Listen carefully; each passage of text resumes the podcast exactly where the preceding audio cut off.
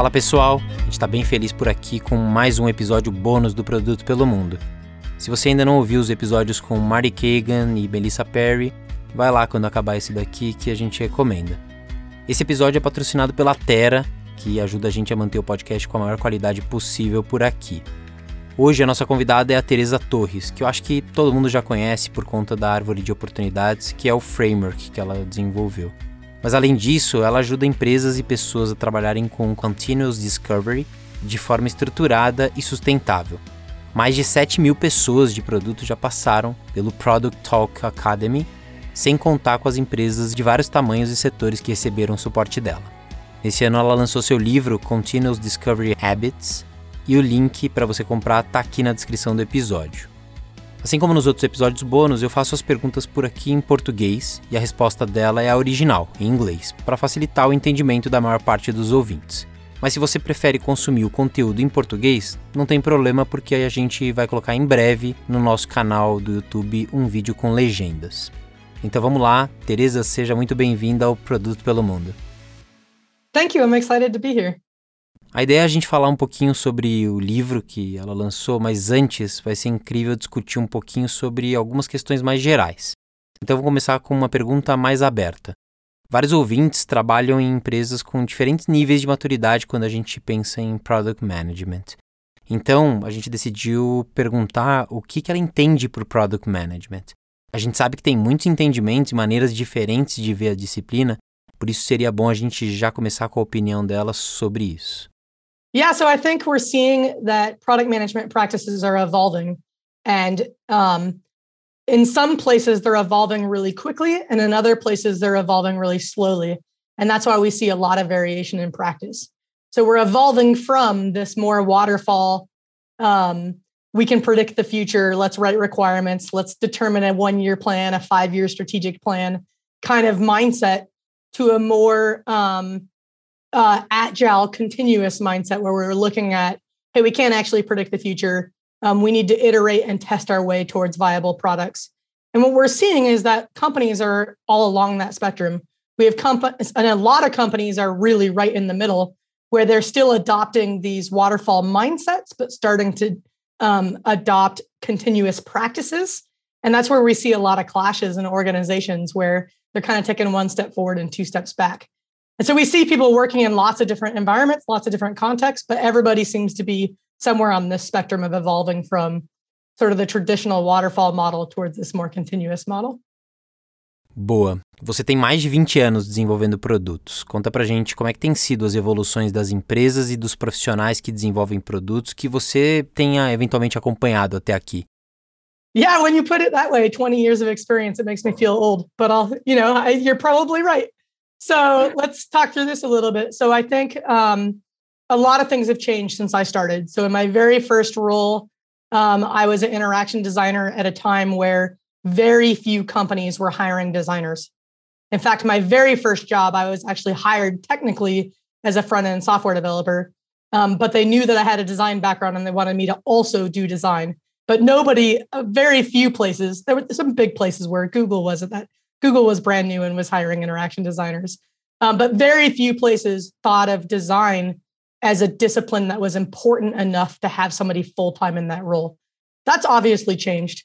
We see most companies hiring full time designers, which is great. And we're starting to see a lot of companies elevate design um, to be part of this product trio where they're working closely with product managers and engineers and are part of the decision making process. Um, other things that have changed um, we obviously have much better deli- um, delivery tools. Um, we, are seeing most teams shift to a more continuous delivery cycle. We have a lot of automated testing tools that make um, that sort of process work really well. Whereas when I started, um, even just trying to get to nightly builds was hard for our engineering teams.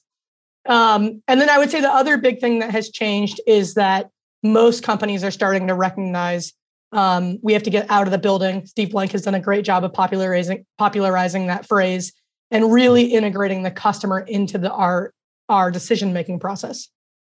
Legal. Nesse mesmo contexto, como a gente sabe que você dá suporte para inúmeras empresas, quais são os tipos de problemas que elas continuam tendo e que elas vêm tentando resolver?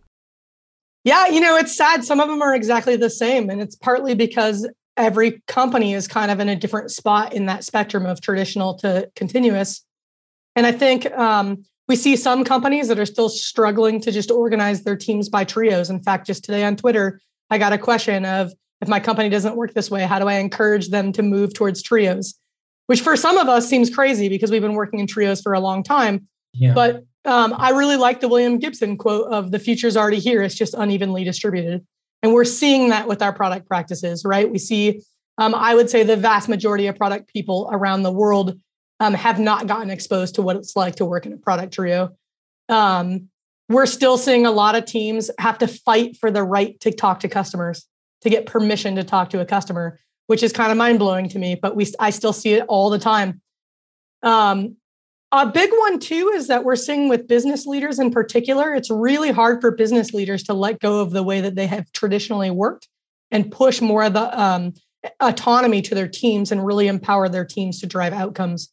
And, so, and that's one that shouldn't be underestimated, right? A lot of leaders think about this as, oh, I just need to train my teams in this way of working.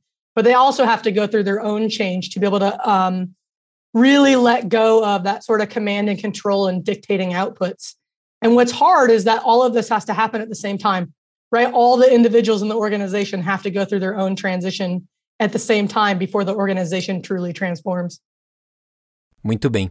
Para esse episódio a gente decidiu fazer um pouquinho diferente e a gente abriu para perguntas de pessoas incríveis da nossa área aqui de produto. Então a primeira é da Heloísa Pitirilli. Ela é Senior PM do Quinto Andar e ex-PM da Isinvest e do Itaú. Então vamos para a pergunta. Eu sei que às vezes as pessoas te perguntam sobre a diferença entre os papéis de PM e PO.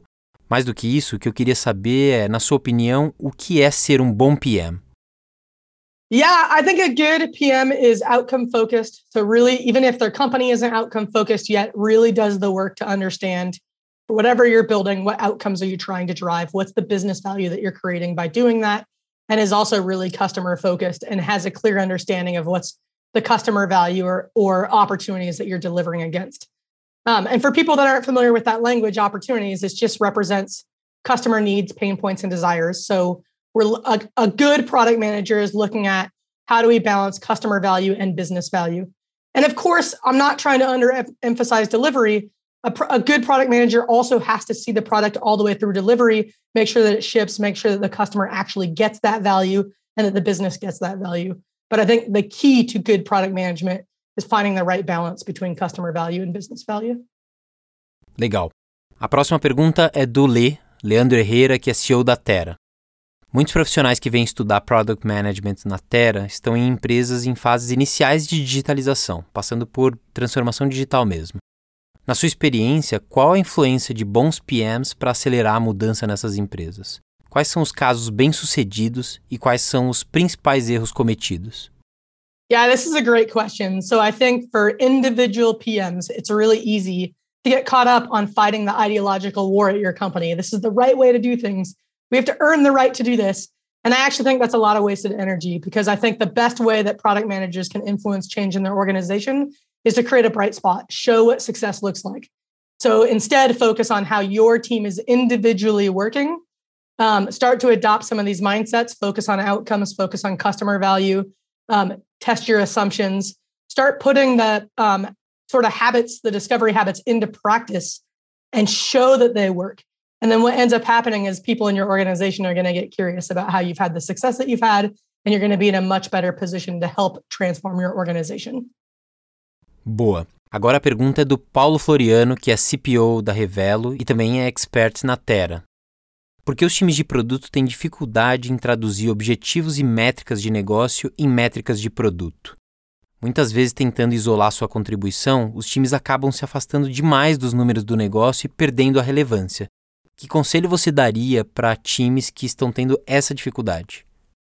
Yeah, so this first of all, I think what's great about the question is acknowledging that business outcomes and product outcomes are not the same. So that's something I talk about in my book. Our business leaders tend to think in business outcomes. We're trying to grow a profit, we're trying to increase revenue. Um, we talk about increasing market share. We might have strategic initiatives um, that support those things. And so oftentimes our leaders come to us and give us a business outcome. The product team needs to translate that to a product outcome. So, what's a product outcome? It's a behavior that your customer is doing in your product. And the reason why that's so important is that that's where product teams can influence. Product teams can influence what customers do within the product. And it's what really holds them accountable and, and gives them um, agency to really support the business. So I think about it as a business outcome measures the health of the business, and a product outcome measures how well the product supports the business. And so, a pro- how do you do that translation? Um, I always start with just increase revenue, like every or grow profit, increase revenue. Most product teams are on the increase revenue side. So then I would ask for your business, how does your company make revenue? So we can use um, someone like Net- Netflix as an example. Okay, so Netflix makes revenue through subscriber um, fees and subscriber retention. How can the product support that? What are the product outcomes? What are the behaviors in the product that could increase subscriber retention? So it's probably going to be some combination of engagement with the product and satisfaction with the product. So what we're doing is we're building a link between the business outcomes and the product outcomes. And but here's the key, that link is a theory. You have to follow up and do the work to make sure that as you drive engagement and as you drive customer satisfaction that it is actually impacting subscriber retention. Legal. Como a gente comentou, esse ano a Teresa lançou seu livro. O link, inclusive, está aqui na descrição do episódio se você quiser já pegar o seu exemplar. E a gente perguntou o que, que os leitores podem esperar desse lançamento. Yeah, so I wrote this book. It's called Continuous Discovery Habits. It's designed for product trios, so, so for product managers, designers, and engineers to be a hands on guide for how do you start to adopt good continuous discovery habits. And you know, a lot of people hear about my framework and they think, wow, this is great. That's how Amazon and Netflix and Google works, but it would never work in my organization. And one of my goals in writing the book was to take the individual approach, regardless of how your organizational context works, to give you guidance and activities that you individually can do so that you can develop your own outcome mindset. You can be more customer centric, um, regardless of where your organization is on that spectrum. Because I think the more individuals we have working this way, the more likely we'll have organizations actually successfully transform to working this way. A gente fala muito de discovery, mas uh, a gente queria ouvir nas palavras da Teresa o que significa product discovery e, claro, continuous product discovery. Yeah, so discovery is simple. It's really just all the activities we're doing to make decisions about what to build, right? So we're differentiating that from delivery, where we're building um, shipping and maintaining a production quality product or we're writing code, doing pixel perfect design. Discovery is more of that messy process of what should we build and how are we making that decision? Who are we involving? Um, and then the continuous bit, it's related to that spectrum we talked about earlier. A lot of companies still operate in a project mindset. We, at the beginning of the year, resource projects, we have fixed roadmaps. Um, and we do project based research to support those initiatives. With continuous discovery, we're just acknowledging that we actually make decisions every day. The world is constantly changing. We got a huge dose of that in the last 18 months of just how rapidly the world can change. And um, it's just acknowledging that building digital products is a lot more ambiguous and uncertain than we than our old business practices really support. And so it's how do we continuously engage with our customers to make sure that we are um, infusing their feedback into our decisions so that we can get, ensure that we're building products that will work for them. Bacana. Mas como desenvolver os principais hábitos para ter times e empresas fazendo product discovery de forma contínua? Yeah, so there's two parts to developing the habits. The first is a mindset shift, and the second is changing the types of research activities that we do. So on the mindset side, it's really acknowledging that we're never done right? There's this continuous mindset is about we don't ship a digital product and call it done, right? When we ship a product, we almost always impact the opportunity space. So we address some needs, but we create new ones. Or um, a competitor comes into the market and ch- changes the landscape, or technology changes the landscape. So the first part of this continuous mindset is really just recognizing we're never done. We'll never fully satisfy our customers. And so we need to take an iterative approach. Um, and then the second part of it is our activities. So with project based research, we tend to do activities that span weeks, right? We interview customers for, um, we do a kickoff of um, a research project where we recruit for a couple weeks, we interview for a couple weeks, or we run three week long A B tests. Um, we can't do that in a continuous mindset, in a continuous process because our goal is we're trying to do research activities week over week. So we can't take multi week um, research activities and jam them into a week. It's just not sustainable. So it's really about how do we make those activities teeny tiny. So I really encourage teams to interview one customer every week. If you can get to two every week, great. But at a minimum, can you interview one customer every week? And then there's a big shift from testing whole ideas, so A B testing whole ideas, prototyping whole ideas, and shifting to testing really specific assumptions. So, really targeted testing um, to help you get fast answers to evaluate solutions. Em algumas empresas, os PMs e os PDs não podem nem mencionar que estão em processo de discovery. Isso acontece porque alguns líderes acham que vai demorar muito para saber o que fazer e, acredite se quiser, às vezes eles realmente pensam que já tem todas as respostas, que não precisa fazer nenhuma etapa de discovery. Na sua experiência, como lidar com alta liderança quando eles têm essa mentalidade? Yeah, so the first piece is the reason why discovery takes a lot of time is because we're doing project based discovery. So I would actually never encourage a team to stop developing to do discovery. That's the wrong approach, right? We actually have to get um, um, value in customers' hands. And the way that we do that is delivering. Now, we don't want to just deliver anything for the sake of delivery. We want to make sure that we're delivering the right things. And so, this is exactly why I encourage teams not to fight the ideological battle. Don't fight for the right to do discovery. No company, that's actually the fastest way to kill any momentum for discovery. Just find a single customer to talk to. That's literally how you can kick off your discovery process. And odds are you have coworkers in your office or if we're working virtually at home still, um, colleagues working at home who are talking to customers all day, every day. So make a friend, go to one of their meetings. So if you can find a way to just get exposure to customers and you do that every week, you've started your discovery process. There's definitely more to it than that, but that's the very first tiny step. And so I don't think you have to make the case to your leaders, we need time for discovery. I think you have to just start getting exposure to customers. E nessa mesma linha, também é comum ouvir gente dizendo que não tem tempo para falar com os clientes. O que você pensa sobre isso e o que você recomenda quando a pessoa está numa situação parecida com essa? Okay, so I have coached teams where they literally have at least one meeting, if not two meetings, every hour of their day. And when those people say, I don't have time to talk to a customer, I understand. However, you're not doing your job. Your job is not to sit in meetings all day long. And here's the reality you don't, I don't need to know a single thing about your company. You don't need to be in all those meetings. You get invited to those meetings, so you go. It feeds your ego. You want to be included in the room, you want to be part of the decision making. If you're not talking to customers and you're a product person, you're not doing your job. It's that simple.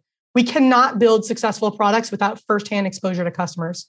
So if that's your situation, if you feel like you genuinely don't have time to talk to customers, you need to print out a week of your calendar, take a red pen, and start figuring out which meetings you're going to stop going to. And I guarantee there's plenty of things on your calendar you could stop going to and nothing bad would happen. And honestly, you can talk to a customer in 20 minutes. So you could start with what's the one meeting I'm going to stop going to and replace it with a customer conversation. Boa, vamos para mais uma pergunta aqui que a gente recebeu. Essa foi da Vitória Laquis, que hoje é PM da Legit e é ex-PM da Isinvest, Nubank e Itaú. Ela mandou que gosta muito de usar a árvore de oportunidade e que seria ótimo ouvir da Teresa alguns exemplos práticos de diferentes empresas que também usam. Yeah, so what's hard about this is I can't share most of the companies' trees that I've worked with, right? Because people think about their discovery as proprietary. Um, what I can do is Um, in the book, I talk about a streaming entertainment company, let's say Netflix. Um, I don't get paid by Netflix. I've never worked with Netflix. I use Netflix as an example because everybody around the world knows Netflix. It's one of the few companies that's literally, I think, in almost every single country. Um, so let's talk about Netflix. We already talked about a business outcome could be increased subscriber retention. A product outcome could be um, increased viewing engagement.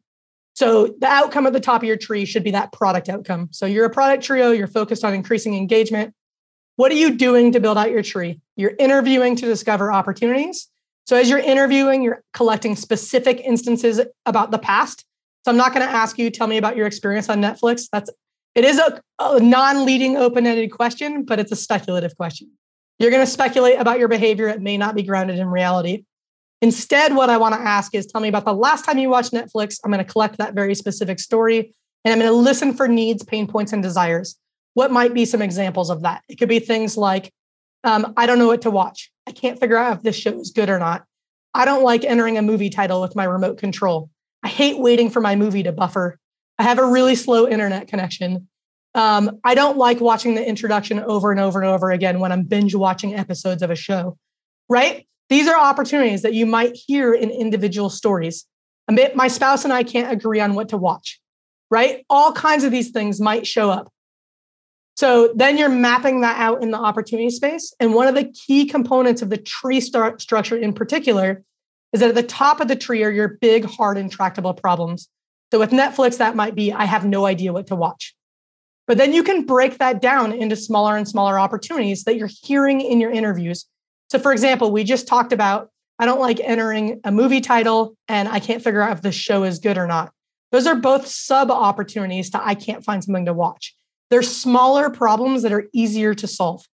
We can break, I don't know if the show is good or not, into even smaller opportunities. Who's in it? Is it like something I've watched before? Do my friends watch it? Those are also smaller opportunities that are getting easier and easier to solve. And the value of this is the smaller our opportunities, the sooner we can ship value to our customers. And we're not avoiding the hard problems. The, solving the smaller opportunities contribute to solving the harder problems. So that's the opportunity space. And then from there, we're choosing a target opportunity. Let's say it's who's in this show. We're brainstorming multiple ways to solve that opportunity. And then we're running assumption tests to compare and contrast and evaluate which solution looks like a front runner. And you can visualize all of that on your opportunity solution tree. The benefit of doing that, it'll help your trio stay aligned. It'll help you um, communicate to stakeholders what you're doing, what you're learning, where you're at. And it will also help you catch when you're making key decision making mistakes, like not comparing and contrasting. E a última pergunta que a gente recebeu foi do Vitor Lima, que é diretor da Concrete, e ele perguntou: Considerando que a mentalidade e as práticas de discovery estão se tornando cada vez mais difundidas e usadas por toda a comunidade de desenvolvimento de produtos, o que vem a seguir? Depois que a maioria das hipóteses ruins foi descartada, muitas oportunidades encontradas, quase todas as empresas estabelecidas seguindo a maioria dessas práticas, o que você acredita que aconteceria a seguir? Onde estaria a vantagem competitiva? Yeah, so I think it's going to take us a long time to get even to the things that I talk about in the book. So, this transition to a continuous mindset is really hard for businesses because businesses have been grounded in a project mindset for over 100 years. So it's going to it's going to be a slow change. So people always ask me what's it going to look like 5 years from now, 10 years from now? Honestly, it's going to look a lot like it does now. We're just hopefully going to see more people shift on that spectrum towards a more continuous mindset. Um, what's going to be our competitive advantage? I really think what differentiates products is when the product team has a really deep understanding of the opportunity space. And unfortunately, that's we're layering a lot of skills that are all really hard. So the first is how do we discover opportunities? Interviewing is a skill that a lot of teams are not very good at. And even interviewing in and of itself has multiple components to the skill. Asking the right questions so that you get reliable feedback, working on your active listening so that you actually hear what's being said, um, being able to synthesize what you're hearing from a single interview. So sense making across from a single interview. Then there's the activity of sense making across the interviews and opportunity mapping. That's those are all big skills, and um, it's a really iterative process. So even if you get good at it, there's still you can go deeper and deeper and deeper. And I even experienced this. Like I create an opportunity solution tree for my own business, and I'm regularly in my interviews uncovering insights, even though I ask the exact same question in every single interview. I'm still uncovering depth and nuance. And I don't think that's ever going to change because humans, we can't fully know another human.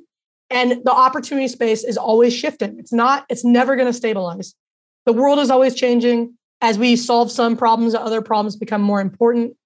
Um, so I really think that hopefully we'll get better at teaching opportunity mapping and opportunity framing, but I don't think the core activity is going to look very different in the future. E para terminar, como sempre, a gente perguntou para Teresa se ela tinha alguma dica de livro para gente. Yeah, I'm going to start with my book back here, Continuous Discovery Habits. Um, I, you know what? Uh, I put a lot of time and effort into this book. I know every author says that. Um, I really wanted to create a book that was pragmatic that you could put into practice tomorrow. And what, I've been blown away by the feedback. Um, somebody wrote on Amazon that they felt like most books are an advertisement for a workshop and that this book was the workshop. Um, and that makes me very happy because that was my goal. So if you want to learn more about continuous discovery, I do recommend picking up Continuous Discovery Habits. Um, in Brazil, it's available on Amazon and paperback and Kindle. You also should be able to find it readily available in other bookstores, and an Audible version is coming eventually. I just don't have a timeline yet. Mm-hmm. Um, and then beyond that, uh, if you want to learn more about decision making, which I think is really key to product management, um, Decisive by Chip and Dan Heath is a phenomenal book. Uh, they do a really good job of summarizing the research on decision making in a really engaging and accessible way. Uh, so that's the second book I would I would recommend. Muito bem, Teresa, foi um prazer te receber aqui no podcast. Obrigado pelo seu tempo e a gente espera que esse conteúdo ajude de alguma forma a comunidade de produto aqui no Brasil. Obrigado. Yeah, thanks for having me and I, and thanks for all the great questions. I will say that I am regularly blown away by the passion and enthusiasm for product in Brazil. Isso aí, pessoal. Se você curtiu o episódio, começa a seguir a Terra no Instagram, no LinkedIn. Eles vão trazendo conteúdos ligados a esse papo que tivemos com a Teresa e outros bem relevantes para a gente aqui que está tentando evoluir produto para as bandas de cá. Esse podcast é uma produção da Mnemônica, com edição de Pedro Moleiro. Eu sou Guilherme Seabra e a gente se encontra no próximo episódio. Valeu!